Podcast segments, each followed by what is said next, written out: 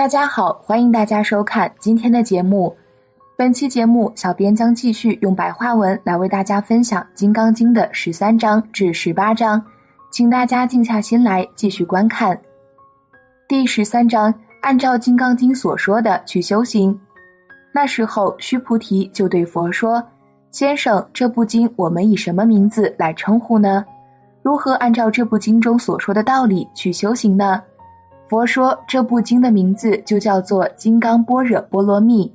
注意，这只不过是这部经的名称而已。”须菩提呀，我再问你，我说什么了吗？须菩提回答说：“您什么也没说。”佛接着问：“三千大千世界里所有的微尘多不多？”须菩提回答说：“当然很多了，先生。”佛说：“我所说的微尘和世界都只是一种比喻。我再问你，能不能认为看见了我的形象就是见到了我呢？能不能认为修成了三十二种好相貌就是成佛得道的标志呢？”须菩提回答说：“不能，先生。您所说的三十二种好相貌，只不过是修行到一定程度上的外在表现。”那是一种表象。佛接着说：“以财施人所得到的福德，比不上以命施人所得到的福德。如果有人按照《金刚经》所说的道理去修行，时刻把经中的四句寄语记在心上，并且一有机会就给他人解说，这个人所得到的福德就更大了。”第十四章，我没有说假话。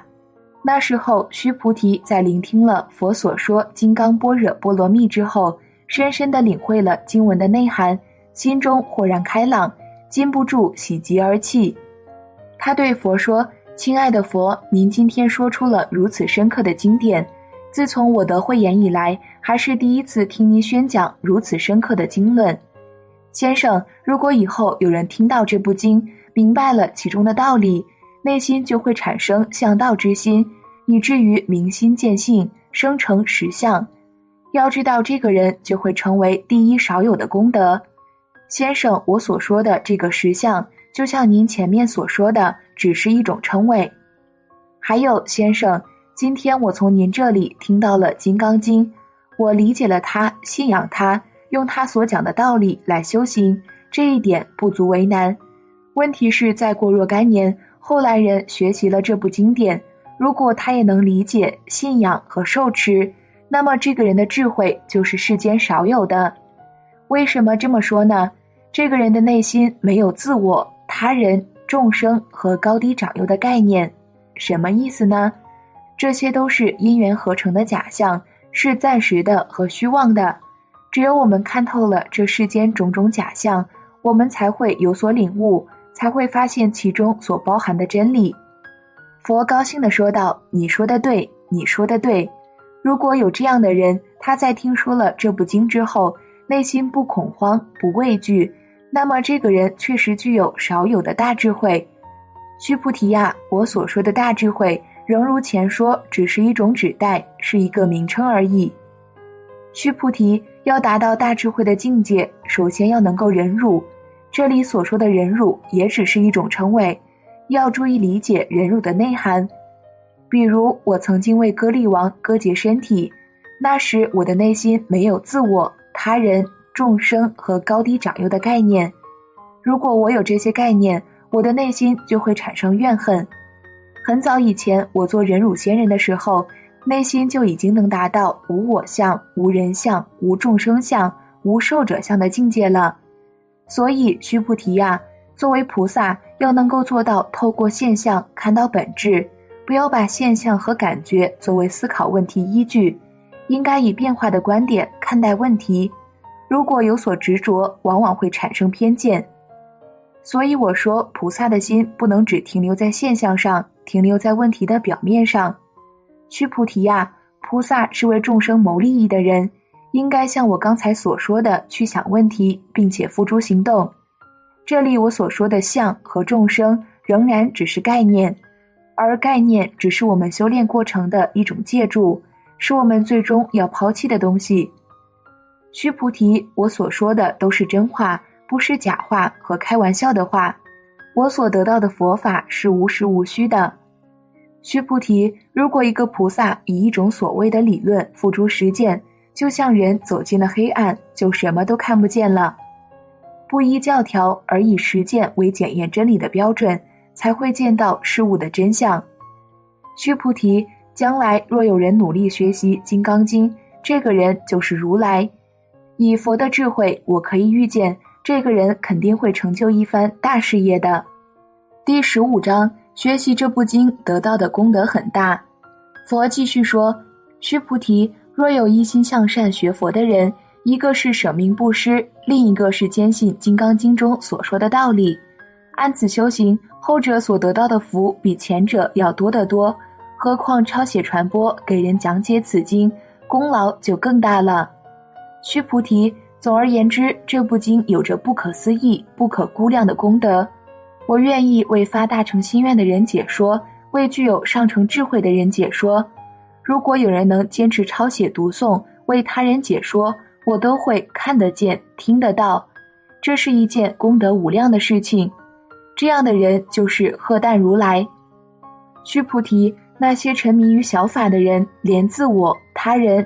众生和高低长幼的概念都放不下，对于此经当然无法领会大意，不会聆听、接受和读诵，更不会给他人讲解传授。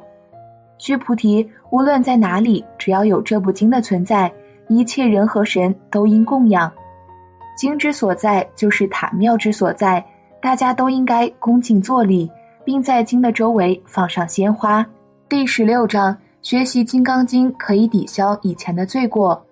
佛说：“再者，须菩提，一心向善的人受持读诵此经，这个人先前的罪业，因为读诵这部经的缘故，就可以将其罪业抵消，并且可以得到大智慧。”须菩提，我在学成之前，曾经拜过许多老师，认真的供养他们，因此获得了功德。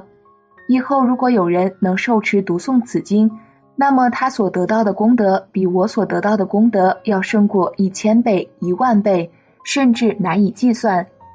须菩提，若有一心向善的人，到了后来的末世，还能够受持读诵此经，他所得到的功德，我如果一一说出来，有的人听说了，心里就会失去平衡，甚至狂乱，狐疑不信。须菩提呀，要知道这部经的意义是不可思议的。他的果报也是不可思议的。第十七章深刻理解无我的道理。那时候，须菩提对佛说：“先生，一心向善的人，一心想要明心见性悟道，应该怎样保持自己的心理？怎样降服心中的烦恼呢？”佛回答说：“一心向善学佛的人，一心要求得大智慧的人，首选应该立下这样的志向。”我要让一切众生脱离苦海，见性成佛，直到最后。为什么这样说呢？须菩提，如果菩萨有自我、他人、众生和高低长幼的概念，那么他就不是真正的菩萨。须菩提，求得大智慧，实在没有一个定法。须菩提，你说说看，我在燃灯佛那里有没有得到什么方法？须菩提说，没有。按照我所理解的您的意思，你在燃灯佛那里确实没有得到什么万能的方法。佛说：“你理解的对，我确实没有得到一个什么方法。如果真是那样，燃灯佛就不会给我受记。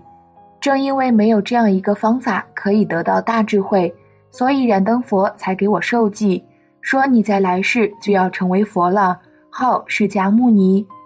所谓如来，所谓方法。”正如如来的字面意思一样，如果有人说如来得到了无上正果，明心见性了，须菩提，实在没有一个方法可以让佛得到。如来所得的道，不是实有的，也不是虚无的东西。所以我说，一切的方法都是佛法。须菩提，我所说的一切法，都只是针对那时那地而言的，是一种指称。须菩提，菩萨也是这样。菩萨如果口出狂言，说自己要救一切众生出苦海，那他就不叫菩萨了。为什么呢？佛法不是刻意能够模仿的，佛法是不留痕迹的，实在没有一个定法可以叫做菩萨道或者菩萨行。所以佛说，一切佛法并无你我众生他人高低长幼的概念。须菩提，如果菩萨自己说我要把佛国建设得更加美好，这样说的人不是真正的菩萨。为什么呢？佛所说的庄严佛土，并不是真正的庄严，只是比喻而已呀。须菩提，如果一个菩萨深刻领会了无我的道理，他才是一个真正的菩萨。第十八章：过去、现在和未来。佛接着问须菩提：“按你的观点看，如来有没有肉眼、天眼、慧眼、法眼和佛眼呢？”须菩提回答说：“这些如来都有。”佛又问须菩提：“正如恒河中所有的沙子，佛说那是不是沙子呢？”须菩提说：“如来说是沙子。”佛说：“假设有像恒河中的沙子一样多的恒河，又有像这些恒河中所有沙子一样多的佛世界，这个多不多呢？”须菩提回答说：“那就太多了，先生。”佛告诉须菩提：“在你所在的国家中，所有的众生有多少心理，我全都知道。为什么呢？如来所说的各种各样的心，也只是一种指代。”为什么这么说呢？须菩提呀，过去心不可得，现在心不可得，未来心不可得。第二期白话文说《金刚经》的节目就讲到这里了。不知道大家在看完了两期节目后，对《金刚经》又会有怎样的新感悟？期待大家在下方评论区留言。那我们下期节目再见。